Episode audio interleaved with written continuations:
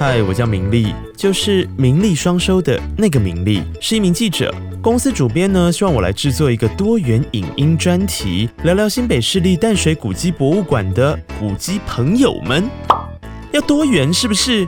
好啊，那我决定。明丽，我找你找的好苦啊！哦，不是这种多元，是这种。现在听到的是新北最有名、最无往不利的淡水古迹博物馆 Podcast，为你介绍淡水博览古迹。欢迎收听淡泊名利，我是记者兼主持人名利。在淡水红毛城有一点距离的这里啊，你可以看到的是，哒啦，德记立式洋行。虽然目标非常大，不过看 Google 地图走过来，绝对会不小心错过。总之呢，在十九世纪清廷通商开港之后啊，淡水这一带就变成了贸易的进出口重镇。所以呢，这街道上啊，可以说是商贾林立，哎，就是露天的百货商场这样。一个叫做道格拉斯的商人，他在香港成立了洋行。他一看呐，觉得哎呦，淡水这里的发展很不错嘛，就也决定要到淡水口岸来设立分公司，还非常时尚的用自己的名字 Douglas 命名。文献当中记载，Douglas 其实就是这一栋德记立式洋行，所以就是翻译问题啦。不过话说，其实现在很多的时尚品牌啊，都是设计师自己的名字来命名哦。道格拉斯还真的是超前部署呢。所以各位雅婷们，对雅婷说的就是你，你也可以帮雅婷们的名号争气，加油，雅婷！如今的德基利士洋行已经规划成为展览空间，不过在地游客或住民看到这一栋灰灰暗暗的建筑，真的有把它放在眼里吗？小姐，小姐，请问一下，你知道这栋建筑物吗？我知道啊，淡水老街逛完就差不多要借厕所啦。呃，那你知道它的功能是什么吗？真的不能借厕所吗？不能。这栋是以前的洋行，请问你知道什么是洋行吗？不知道哎，外国人经营的商店吗？卖烟、卖酒，还是卖小孩啊？警察先生，就是他。直翻就对了。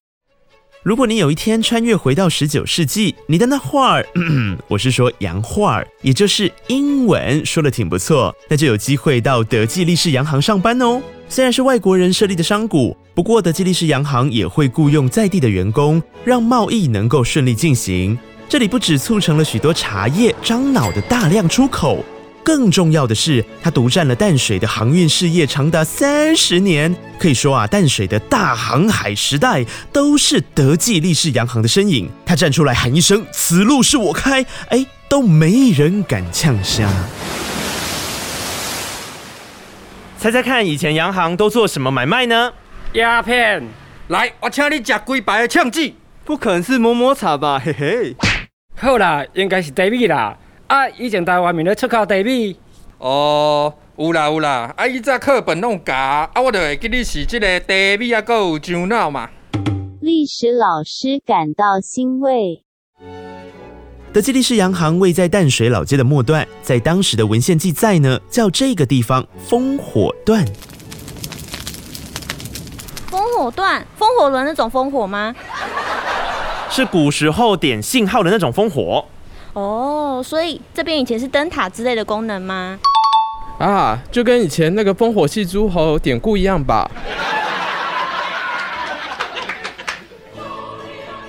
烽火段的由来，有一说是当时的大木材行师合发，他们的货轮进到淡水河的时候，要燃放烽火来通知上游的工人准备卸货啦。呃，所以这算是上班的讯号，爱的打卡中美。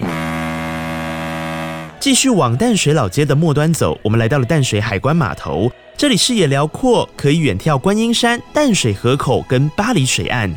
情侣们到这边都会拍摄夕阳完美照。除了约会重点路段之外啊，这里在清廷时期，为了要守护往来淡水、基隆跟宜兰地区的商船安全，特别设立了护卫水师守备营。后来在开港通商后，最多有十五国的船只在这里进出，甚至超过百吨、千吨的商船在这里下货。水泄不通四个字用来形容淡水海关，真的是刚刚好。现在看到一定会大喊“防疫破口”的那一种。不好意思，请问一下啊，你们怎么会来这里约会啊？呃，就走得很累啊，停在这边一下啊。其实我们是要去别的地方吃晚餐啦。呃，这里哦，以前是很重要的通商口岸，只是后来啊，渐渐没落了。你们可以猜一下原因吗？呃，因为真的太远了吗？因为鹿皮卖完了吗？小鹿斑比太可怜了。唉，一九一零年代，淡水河口因为泥沙淤积，商船都进不来。原本全台贸易总额 number one 的淡水港，就这样被基隆港取代。后来的生意也一落千丈，只剩下我们看得到的淡水海关码头保存了下来。哦，所以我们看到的码头其实本来可以更大。难怪我想说，你前面怎么讲？这边可以停这么多船，应该很容易塞车，停不下啊。停车位已满。不只是商用功能，海关码头啊，原本也有点国家机密在这里。国民政府来台的时候，积极寻求水下兵器，也就是常常在电影里面我们看得到的潜艇啊。可是喊价喊半天，遍寻不到卖家。国军心一横，想说啊呵啊，我了来个的 DIY 啊，就找了意大利的造船公司，花了一年的时间来画设计图和购买材料，想给他来个土法炼钢，钢起来。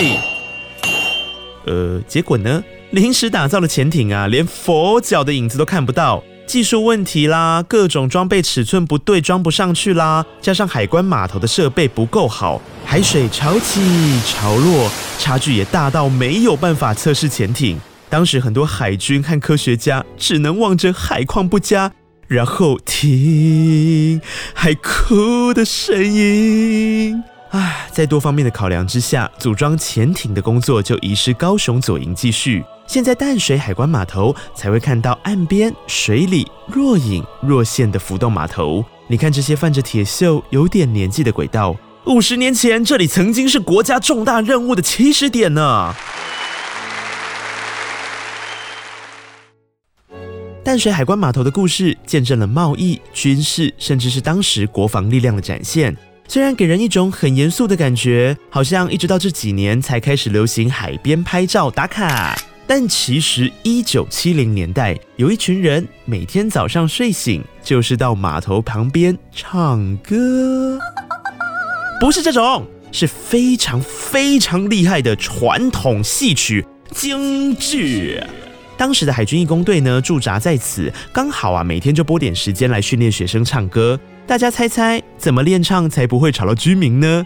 不，嗯，第二就是对着没人的河边练唱。而且要避开大家开始工作的时段，所以当年就在早晨还没有上班的时候啊，你可以看到一群学生在河边大声的开嗓，么么么么。